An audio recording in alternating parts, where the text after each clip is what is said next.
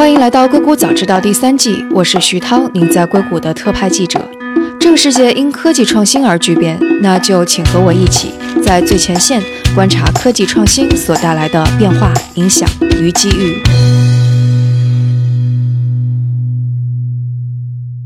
我刚刚是参加完了 WWDC，上午听了 Keynote，今天就趁着刚刚听完，就请到了两位开发者，一位是 Justin，他是一位为微信做开发的开发者，同时他也有自己的 Podcast《风言风语》。Hello，Justin。Hello，大家好，我是 Justin。嗯哼，然后另外一位是钟颖，他是在为微软做开发，在国内也是非常有名的独立开发者。Hello，钟颖。嗨，大家好，我叫钟颖。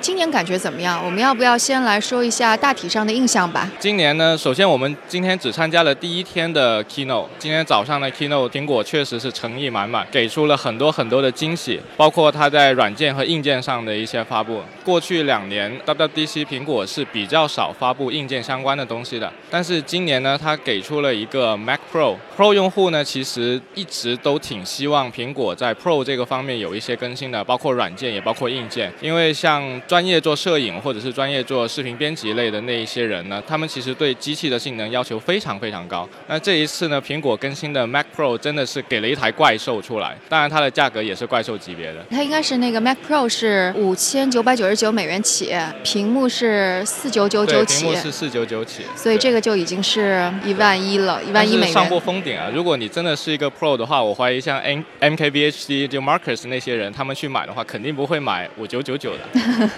对，而且它的支架其实也不便宜，它的支架本身是一百九十九美元，然后还有它上面的衔接的零件是九十九美元，所以就是你即使最低价把它配齐的话，怎么样也要冲着一万三、一万四去了吧？所以相比之下，MacBook Pro 真的很便宜。OK，那钟颖你觉得呢？我觉得确实从整个内容的质量来说，应该是近几年的 WWDC 非常高质量的一次，就是公布了很多重量级的内容，包括在之前就已经拆的差不多的这个 Dark Mode，以及快要开会的时候就已经有泄露说这个 iPad OS，甚至包括 WatchOS 6的一些改进。都是非常的有含量的，以及最后最后还给了开发者一个惊喜，就是 Swift UI，也是苹果在 UI 构建方面这几年做的一些尝试吧，应该说。另外一个点就是我注意到苹果一如既往的在重视隐私方面的一些努力，比如说是只允许一次 location 的权限。还是他们自己主动去做一个统一的登录的这样一个接口，都是苹果不断的去强化在隐私方面的一些投入。你第一个说到那个 Dark Mode，我其实一直是不太理解为什么大家对这个会特别的兴奋。呃，我可以简单说一下，我自己呢也不太用 Dark Mode，我用 Dark Mode 的地方可能就是程序员会用的那几个地方，比如说 IDE 上面以及 Terminal 里面。在现实生活中，确实很多人会用 Dark Mode。我觉得主要可能有两点，一点是比较喜欢黑黑的这种感觉，看起来比较酷一点，对。另外一个就是因为屏幕材质的原因，就是黑色更省电，这是一个主要的。对，刚才钟颖提到，就是程序员可能每一天都要去对着一个黑乎乎的屏幕去写代码，所以程序员对于 Dark Mode 可能是一个天然自然的一个衔接，因为你其他的 UI 都是 Bright UI，但是你习惯了一个很黑暗的环境之后换过来，可能这中间的 contract 会特别大。你比如说，我们从 iOS 六到七吧，好像是做了一个非常巨大的 UI 的变更，但是从七以后，Flat UI 到现在就没有什么特别的重大的改动了。那这时候从一个白色的界面变成一个黑色的界面，就给大家有一种眼前一亮的感觉，我是这么想。看起来像是有一个重大改变。我今天还特意数了一数，就苹果现在有多少个操作系统了？那它现在是有五个操作系统。Watch OS 就手表上的操作系统，手机 iOS 这个不用去说它了，Mac OS，然后现在 iPad 有一个单独的 OS。其实呢，iOS 和 iPad OS 以前呢，他们是同一个操作系统。然后我们可能开发一套代码在两边跑。那 iPad 由于呢，它越来越多的 feature 其实跟 iPhone 是差比较远的，包括 Apple Pencil 的支持，包括各种各样的手势的支持。所以这一次它把它分开，也算是比较合理的一种做法。当然，在这个层面上，对于开发者的影响其实不是很大。那这里面影响比较大的可能是 macOS 这一次直接进来了，苹果在 UI 上面可以平滑把 iOS 的东西过渡到 macOS 上面去。这个东西呢，首先对于设计师可能是一个比较大的挑战，因为你要把把触屏上的东西搬到 Mac 上面去，这个体验如何去把它做好，如何去平衡两边的体验是非常重要的一个事情。那对于开发者来说呢，可能就多了一部分的时间。我原先只是做 iPad 或者只做 iPhone，现在如果我一旦勾选了三个选项，以后我无论开发什么样的新 feature，只要我是在三个平台同步上线的，我就必须要适配好这三个平台。相当于我每一个迭代的周期可能会变长。那至于其他的两个平台，比如说 tvOS，那其实呢，你只要不支持，你就没有什么关系了，就它相对是隔离的。那 watchOS 呢，这一次它是终于支持了 Independent App。那在这一次之前呢，所有的 Watch App 都需要你先安装一个 iOS App，然后呢，你在安装 iOS App 的时候，它会附带的去帮你安装一个 watchOS 的 extension，作为一个 extension 的存在，运行在你的手表上面去。所以这一次 watchOS 的变更可能会是对于开发者来说是一个更好的一件事情，对消费者也是的。那总的来说呢，我觉得它多个 OS 对于本身就已经在苹果生态里的开发者呢，并不会说造成一个非常大的坏的影响，反而是这一次我比较关注 iOS 的东西搬到 macOS 上面去之后，对整个 Apple 苹果的生态未来会有一个怎么样的化学反应。毕竟，就像我前面说的，U 叉的体验如果做得不好的话，对于 Mac App Store 以后未来的质量水平可能会有一定程度上的下降。但这是我的一个猜测。对，我是注意到，因为之前那个 Apple News 已经是属于被搬到 Mac OS 上，但是它的体验不是很好。我遇到过很多次它崩溃、打不开一个文章的现象。周宇，你觉得呢？哦，我觉得我们刚刚说到有这么几个操作系统啊，但其实就是说，他们这几个操作系统的核心都是差不多的。对开发者来讲的话，其实并没有什么特别大的区别。比如说，我们从一个 iOS 的应用，我们变成一个 iPadOS 的应用，它最大的差异就是它交互方式的变化，就是你在不同的屏幕尺寸以及不同的一些。外设、外接键盘或者是 Apple Pencil 这样的一些影响下面，你会去做怎样的一个用户交互？包括到现在最新的使用 iOS 的技术来制作 macOS 的应用，其实这个事情也跟用 iPhone 的技术来制作 iPad 的应用是类似的，只是说交互方式又进行了另外一个变革。对我们程序员来说，其实没有什么太大的挑战，但是对设计师以及产品经理是一个挑战。我觉得，因为我们很容易常见到的一个现象就是说，一个在 iPhone 上面运行的很好的应用。它其实，在 iPad 上面是不一定会有很好的体验的。有很多厂商在做这个事情的时候，可能就是只是简单的把应用界面拉大、撑满，这个其实是没有很好的利用到 iPad 上面的一些优点的。那我比较担心的就是这种事情会在把 iPad 应用给变成 macOS 应用的时候再次发生，因为它们的差异比 iPhone 跟 iPad 还要大。比如说，举个最简单的例子，你在 Mac 上面，你可能会通过点鼠标来框选一些内容。但这种操作在 mobile 端是不存在的，你可能滑动就是只是滑动一个列表而已，这是一个简单的例子，就是说根本性的不一样的交互。所以今天当然那些 keynote 讲的是很简单，你只要勾一个框，然后再点一下。对啊，我听起来好像对。其实 开发会发生很多很多的问题，更多是如何去思考交互的变化。所以我的观念就是，苹果在通过把 iPhone 变成 iPad，然后再变成 macOS，它其实在不断的磨合平台之间的差异，应该说最终 iPad 跟 Mac 的这个差异会越来越小。对，我这次觉得 iPad OS 它本身就相当于是一个小型小型电脑。在这个 iPad OS 更具有生产力上面，它是一直在做这个努力的。对，它很早之前就试图想要让那个商业人士或者是成为一个效率工具吧。但是我其实不太明白的是，因为已经你刚刚说已经经历过了一轮把 iPhone 上的 App 搬到 iPad 上遇到的问题，那苹果为什么要这么去做呢？这里我猜测啊，我只是猜测。因为 macOS 这几年来，你可以说是被它荒废了很久了。然后我自己呢，又是作为一个 iOS 和 Mac 的开发者，我是有自己的 Mac App 的。Mac 开发呢，它是基于一套叫做 AppKit 的一个框架，这个东西呢已经是非常古老了，就上古遗留下来的一套框架，存在非常非常多的问题。那 iOS 呢，其实是基于这个东西又去重新做了一套，所以会比这一套 AppKit 好用很多。那这一次苹果方面去把这个东西搬过来呢，其实是为了减轻。未来更多开发者在使用 AppKit 的时候会遇到的一些问题，我猜测是这样子。那这样的话，更多的新的开发者可以进来，去让现在其实已经被荒废的 Mac App 的生态环境，相对的在某一个层面上可以去补足它。比如说最重要、最专业的那些软件，你使用 Swift UI 或者是用这套新的框架，我认为是做不出来的。比如说 Final Cut Pro。比如说 Adobe Premium 那一类的东西。但是这些不重要，因为越来越多的消费级的用户会希望在 macOS 上面使用到他们需要的 App。那这一块东西呢，目前在 Mac App 这一块呢是不够繁荣的。如果能够想办法把这块东西搬过来的话，那事实上对他们的这一方面的是有所帮助的。所以相当于是也能够多多少少扩大 Mac 上面的开发者。对，开发者确实也是比较重要的一环，因为现在作为一个个人开发者，如果你想赚钱，你一定不会优先选择 Mac App，你一定会先去做一个 iPhone App。然后就包括刚刚有说到 Mac 跟 iPad 的差距会越来越小，是不是？就比方说，如果之后也许有一天 Mac 开始支持触屏了，很多可能开发者遇到的问题就迎刃而解了之类的。触屏这个问题，其实乔布斯他们有吐槽过很多次。他们说他们不会做这种设备，是因为这个很不自然，你的手悬浮的使用时间是不可能太长的。所以我觉得这个可能是有待商榷的一个问题。但是之前乔布斯还说过，iPad 配一个 Pencil，这个是 stylus。对啊，这个其实我觉得可以这么看。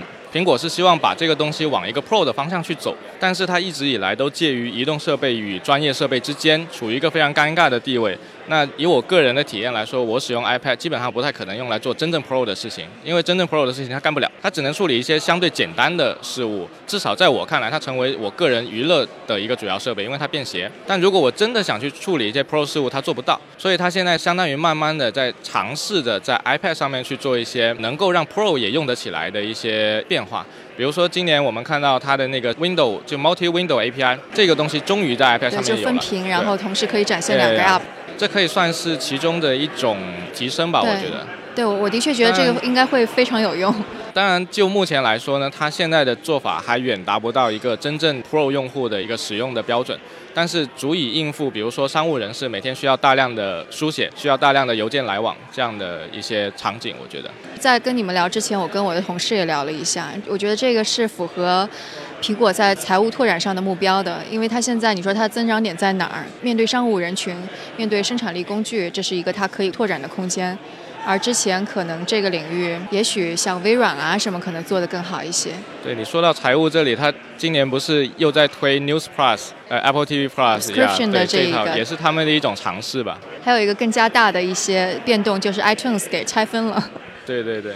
他在说拆封的时候，他先自黑了一下，说了一个笑话。啊，对，那那还蛮好笑的那个。对他当时是说，iTunes 里边是不是可以再加入呃日历呢？是不是可以再加入什么 Photos 呢？然后当时我说啊，你在开玩笑嘛？然后他说哦，的确是一个玩笑，幸好是个玩笑。所以你们怎么看呢？就是那 iTunes 这个东西呢，非常有意思。它其实已经这么多年来，确实是一步一步的不停的在往里面塞东西。有了 Apple Music 之后，确实你如果是作为一个 Apple Music 的用户，你除了 iTunes，你没有任何其他的选择，在 macOS 上面去。在这之前，就是 iPad 时代。iPad 时代的话，你想要好好的管理自己的音乐库的话，你除了 iTunes，你也没有更好的选择。所以相当于说，用户是被迫的去使用这么一个非常庞大臃肿的一个 App。那这一次他终于愿意把它分开了，我觉得真的是对消费者来说是非常好的一件事情。而且我觉得他应该可能是会后面有一些策略，就比方说那个 TV 也给分开了，会配上它自制剧。今天我们也终于看到了它的第一部自制剧长得是什么样。对，其实我觉得就是 iTunes 的拆分就是历史的必然吧，应该说，一开始它承担的就是这样一种管理你的音乐什么之类的，但后来的话，越来越东西往里面加，包括其实很多人都不喜欢 iTunes 的体验。今天那个 Craig 也是有自黑一下，就是你插上去的时候，你就什么都没有得到。当然，我们就是之前分析说，iPad 成为一个生产力工具，或者是呃 subscription 作为一个它的新的收入来源，都是面临很多问题的。因为就比方说在 subscription 就订阅这方面，它可能音乐有面临竞争对手 Spotify，它的 podcast 可能当然也面临很多竞争对手，TV 是 Netflix 或者是 HBO 或者是这种 Amazon 竞争对手很多。但说到隐私方面，它推出了 Sign with Apple，起码在北美市场上，我觉得应该它是会。会比其他的竞争对手现在更加有优势的，我不知道你们会不会这么觉得，因为它口碑在安全跟隐私方面的口碑更加好。对，首先这个问题我们有简单聊过两句。Sign with Apple 这个事情，我觉得确实对于开发者和用户来说都是一件好事情。对，是，而且它提供的 API 非常优雅。假设我自己是做一个比较轻量的 App 的话，使用 Sign with Apple 可能会是我的首选。你说的优雅是什么意思？就是简单，非常简单。就你没有什么痛苦的接入它这套东西。就是比如说你去接一个 Facebook，你需要去下载它的 Facebook SDK，那是个很可怕的事情。然后包括接入 Google。Google 已经算是一个 engineer 导向的一个公司了，但是它做出来的 Google 登录的那个东西，我也曾经用过，但我是在 Web 上面去用过的，也是非常非常痛苦。你也需要去走很多很多的流程，去申请它的开发者 API，去申请它的回调地址，然后不停的去做一些调试，而且测试的时候和正式环境又需要做一些分离等等这些事情。就给开发者带来了挺大的负担。但如果说我仅仅是使用一个 Sign with Apple 的话，就今天我们看到的不多的代码片段的话，应该只需要调用一个 API，然后事情就结束了。是我我也觉得是，就是说它这个东西为什么对用户也好，还是开发者也好都是好事？开发者接受成本非常非常的低，然后它就可以有这样一种有用户的登录方式。对用户来说，其实。苹果在隐私这方面，它的口碑还是值得信赖的，因为它跟 FBI 呃已经对有有一些有过的争执嘛，这个大家都知道，所以大家可能会信任苹果更多一些。其实我们欢呼最高的一刻就是，如果你不填邮箱，它给你生成一个假邮箱，那个那个真的是就是想的很周到的一个事情。对，关于隐私这里，我要给苹果再打两个广告。之前呢，我跟苹果合作过一个一个项目，当时呢，我是需要去跟苹果的开发人员去进行一些 API 上的沟通的。这个时候呢，我会去向他们提一些要求，他们也会来问我们说，现有的这些东西是否能够满足我们需求的实现。每一次我去问那位苹果的开发的时候，我问他说能不能能不能这样做这样做这样做，他就会想一想，转过头跟另外一个同事说，我们躲到另外一边，然后把窗帘拉起来，然后把门关起来，然后在那里商量，哎，这个这个能不能给？是在北京吗？哦，不是，就在 Cupertino，他就回来说，啊，这个我们不能给。但是我可以帮你想一个办法，然后你通过什么什么什么，能不能实现你的需求？然后我就说，哎，这好像不可以哦，能不能这样这样这样？然后他就想了一想，嗯，就又出去跟他的同事把窗帘拉起来，然后又重新再想一遍。就是说，他们其实从整个苹果公司从上到下，对于用户的隐私这个东西是非常非常看重的。但凡有可能会触及到用户隐私的滥用的，他们都会三思。虽然说我是作为某一个 App 的开发者去跟他商量这个东西能不能符合我们的要求的，但作为一个平台方，他一旦开放了这个 API，它是要给所有人用的。这时候他就不得不去想，有一些人会滥用这个东西，那这个时候他会得到一个什么样的结果？他们非常非常看重这个事情，他们看重这个事情，以至于他们很多东西做不了，很多东西没有办法。实现一个短期的盈利，我觉得是。那你看 Facebook 去年发生了一些事情，啊对是。然后国内的公司就不说了。那其实事实上它是可以 push 更 hard 一点，然后去实现一些它短期的财报上的好看的，它是可以这样做的。但是它没有，它还是有他们的一个底线和价值观在这里面的，值得为他们鼓掌的一件事情呀。对我今天早上还听到了，呃，应该是彭博采访苹果进行 App Review 的那个人。的负责人，他们就说到，他们其实 review app 是一个特别痛苦的过程，是因为他们得把他们的员工关在一个小办公室里。因为他们不能够让他们其他的员工知道他们在 review 什么，因为这这是相当是开发者还没有上线的东西，他不能够让其他人知道这是什么。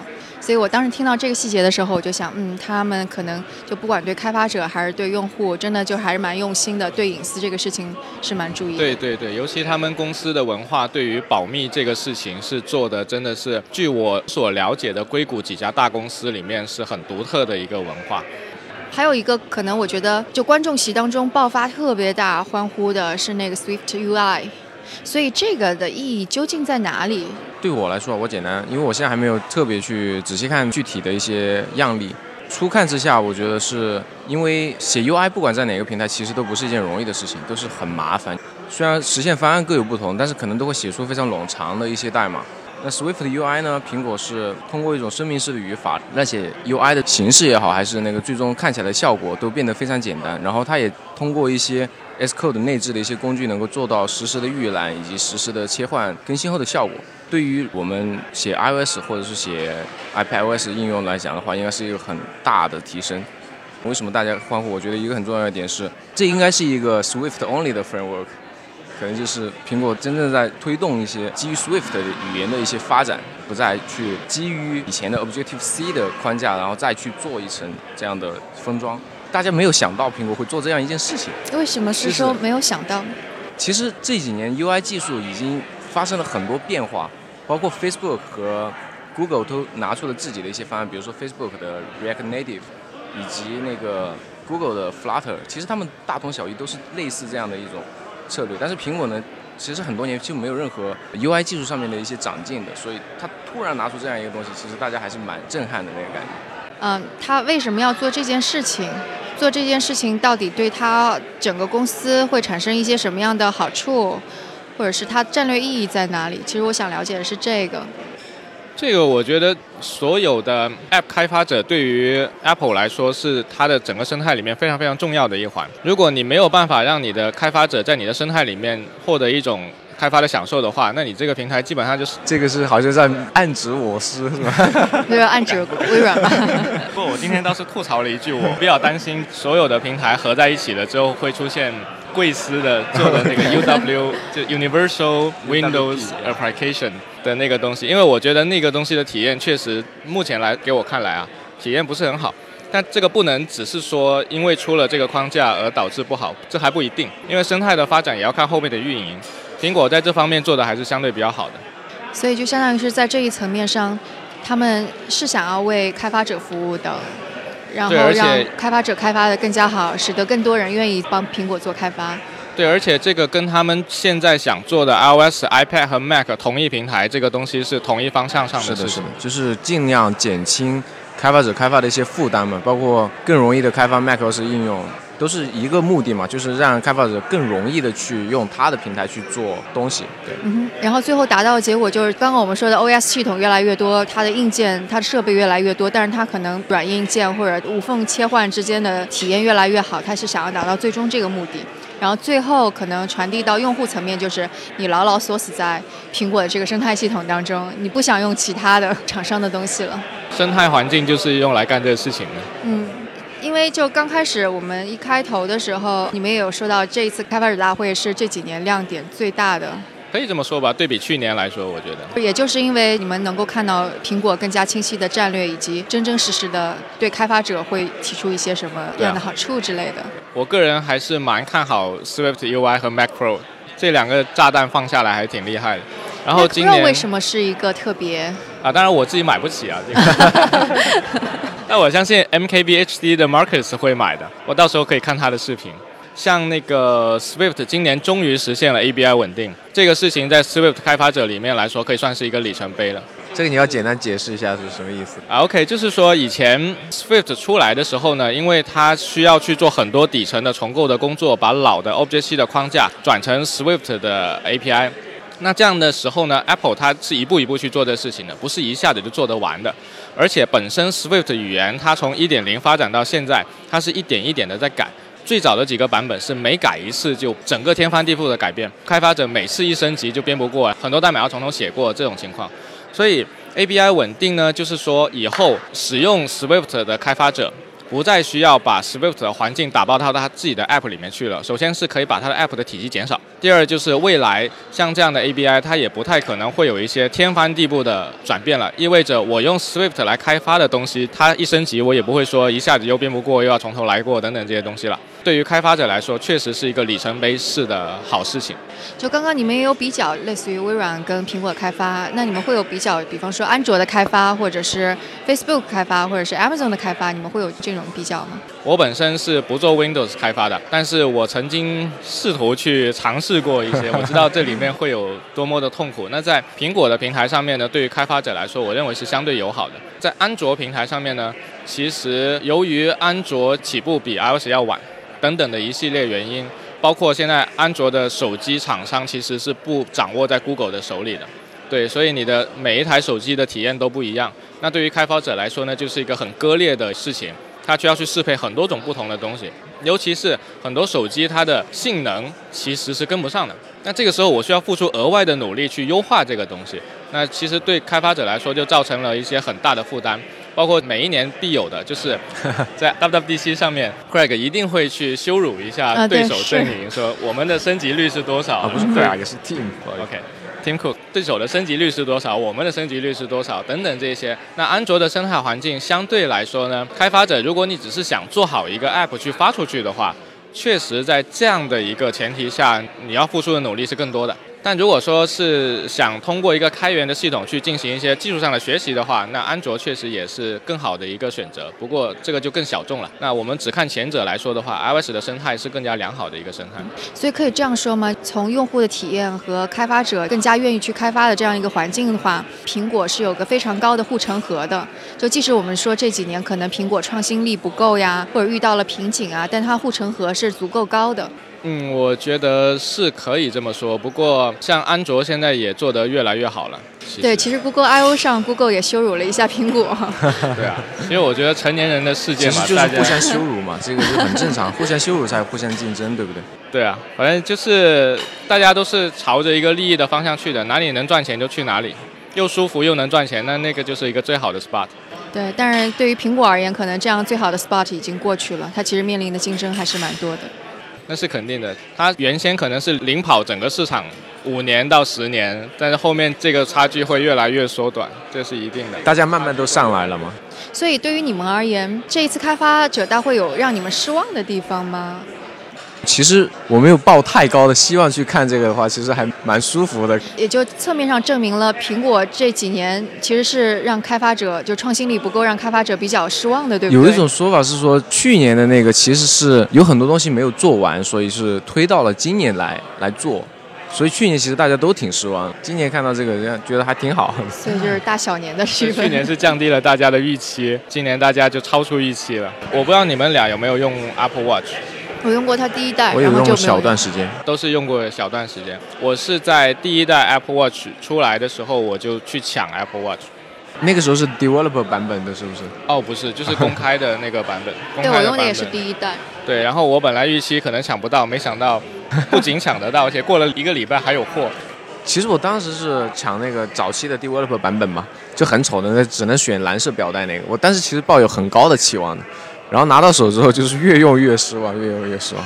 对对对，因为第一代的 Apple Watch 确实是它是属于一个你认为应该是一个 beta 版本，就连用都不能用的，就是苹果硬上的一个版本，应该说是。对对对，我们当时说一句话就是帮主死得早嘛，如果帮主在的话，不可能让这种东西出来的。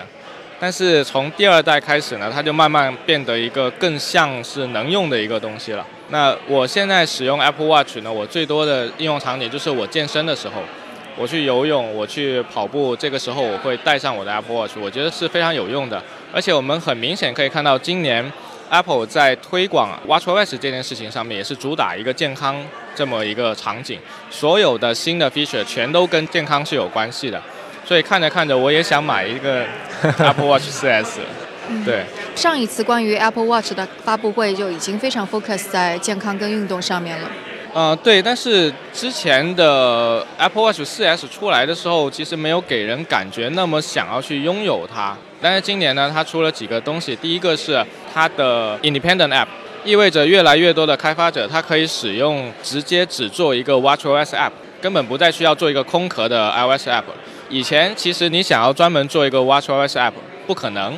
那你如果想做好了一个 WatchOS App，然后加一个空壳的 iOS App，通不过审核，不让你上架。所以现在就相当于给了开发者更多的可能。那我希望未来这里应该可以看到有更多的开发者可以发挥的空间。另外就是他做了一个 Streaming Audio API。啊，对，是。这个东西呢，其实 Apple Watch 在最新的一代，它其实已经支持你在手表上面听音乐了。健身的时候可以不带手机，直接用手表上面的去听音乐，但是它始终不能 Streaming。那现在我就可以带着我的手表，对吧？去健身，然后听我的手表上面的声东击西播客，酷。对，然后一边跑步一边听播客。所以总的来说呢，今年的这一代的改进，它虽然只是一个小改进，但是它还是有蛮多的痛点，是击中到了这一些需要去健身房或者是对健康比较关注的这一些人的一些需求的。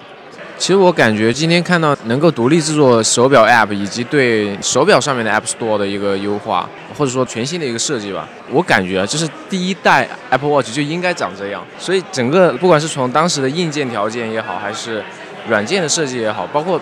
Apple Watch 的那个 App Store 几乎是处于一个年久失修的一个状态，其实并没有怎么去打理它的，就感觉苹果这个战线拉太长了。当然，其实我们是接受它先把一个东西放出来，然后再慢慢优化，但这个已经优化了五年了，这个就有点过分了，是是这样一个感觉。不过我相信从现在开始，应该是说能够更多的去吸引愿意给 Apple Watch 去做 App 的这样一些开发者。因为其实我之前有做过一点尝试，但其实是没有什么动力去继续维护它，就没有什么可以激励我的一些点在里面的。对，我想可能对于关注苹果的听众而言，可能会听到某些点，大家会觉得赞同啊，或者有不一样的观点，可能都会还比较清晰。但是可能没有看苹果发布会，就说你们都说了什么呀？怎么这么多东一榔头西一棒？但我觉得这就跟这一次发布会有关系，因为你就想苹果有五个 OS 系统，有那么多个硬件。而且他这次我就觉得他什么非常小的更新，他也拎出来说了一下，所以他几乎是涉及到了各种各样的更新，各种平台、各种硬件、各种软件，然后还发布了两款硬件在这里边，包括还有他在 VR 上的努力，所以可能大家也可以明白这一次 Keynote 当中塞进了多少东西，所以一定是有一些点会让开发者非常激动的。那可能接下来我们就关注是不是它真的把这些新的功能 deliver 出去了，开发者用起来究竟怎么样？然后我们也可以看看到底类似于 Mac Pro 卖的怎么样，价格这么高，卖的会如何？然后还有甚至是嗯 iPad 它是不是真的成为了一个新的生产力工具，销量能够变好？所以这可能就是我们接下来期待看的吧。跟这些相关的就是苹果的股价会怎么波动，可能这是更多人会关注的。那我们今天节目就到这里，非常感谢二位做客我的节目。OK，谢谢，谢谢。大家如果有什么想法或者评论，请给我们留言，或者在读者群中进行讨论。加入读者群的方法是添加克星电台的微信号，有克星电台小助手拉您入群。微信号是克星电台的拼音全拼 K E X I N D I A N T A I。如果觉得节目对您有启发，也请转发给您一两位朋友们。让他们也听到这档节目，或者在您所使用的音频平台上给我们点赞打星，这样都能够帮助更多的用户收听到我们。那我们下次节目再见。